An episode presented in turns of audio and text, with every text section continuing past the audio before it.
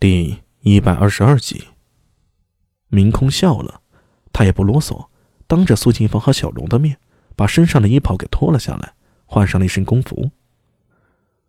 吴残忍，出去之后并不安全，可能会有更多危险。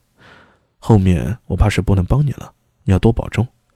李军是个稳重的人，我相信他一定能帮你找出真凶来。明空点了点头，跟着小荣走出了牢房。别说，他这一身衣服还真的有几分虚伪男儿的气概。苏大为和狄仁杰相视一眼，点了点头，然后苏大为带着明空往外走，狄仁杰则看向苏庆芳，眼中流露出一丝担忧之色。苏庆芳朝他笑了笑，摆手示意他赶快走。狄仁杰拱手一个鞠躬，匆匆忙忙追了出去。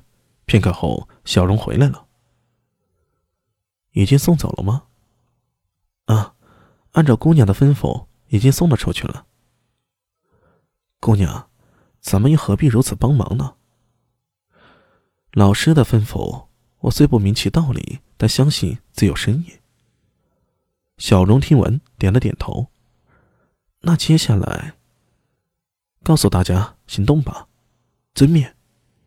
小荣匆匆离去，苏庆芳则站在牢房门口。他回身看了一眼牢房。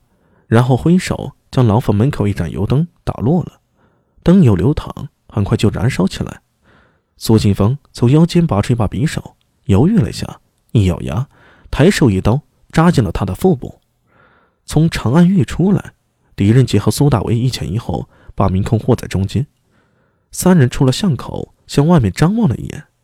苏大为一摆手，狄仁杰立刻带着明空跑出了巷口，斜穿大街。没入了对面的巷陌之中。苏大伟在巷口看了两眼，紧跟着也跑了过去。三人从巷陌里钻了出来，来到坊墙前。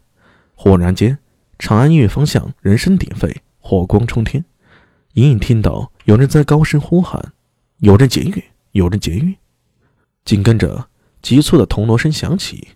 明空一愣，倒吸口凉气了。他看了一眼苏大为和狄仁杰，就见狄仁杰二话不说。纵身就跳上了坊墙，他跨在坊墙上，弯腰伸出手来，急促地说道：“法师，开弓没有回头箭，咱们赶快走。”明空一咬牙，抓住了狄仁杰的手。苏大为蹲下身子来说道：“法师，踩着我肩膀上去。”明空一脚踩在苏大为的肩膀上，墙上的狄仁杰用手一拉，一下子把他拽上了墙头。紧跟着，紧跟着。狄仁杰在坊墙上纵身往外跳，越过水沟，跳到了大街上。我怎么办呀？没等明空说话，苏大伟已经上了墙了。他二话不说，一把抱住明空。法师，闭眼。明空本能的闭上眼睛，紧跟着就感觉好像是腾云驾雾一般飞了起来，身体一颤。再睁开眼的时候，苏大伟已经抱着他跳到了大街上。远处有火光闪动，苏大为看了一眼，一把抓住明空的手。法师，跟我走！他拉着明空撒腿就跑。狄仁杰紧跟在两人身后，在十字路口就看到从远处又有一堆火光正迅速靠近。他不敢停留，拉着明空冲过了十字街，转眼就上了一座桥。前面好像有人！明空突然喊道。苏大为也看到了，就在前方，火光跳动。下水，啊！咱们顺着河渠漂下去。苏大为说着，扭头对狄仁杰说道：“大兄，能下水吗？”太原城外都是汾水，我可以在汾水中有两个来回。那就好，你可跟着了。苏大为说着，拉着明空就下了桥，三步并作两步来到桥下，纵身跳入河渠之中。水有点急，小心点儿。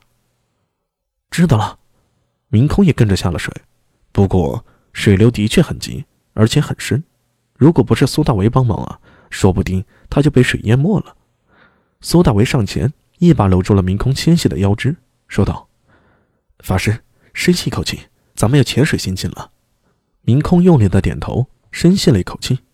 苏大为则搂着他，一头扎进了水里。在他身后，李仁杰也紧跟着潜入水中。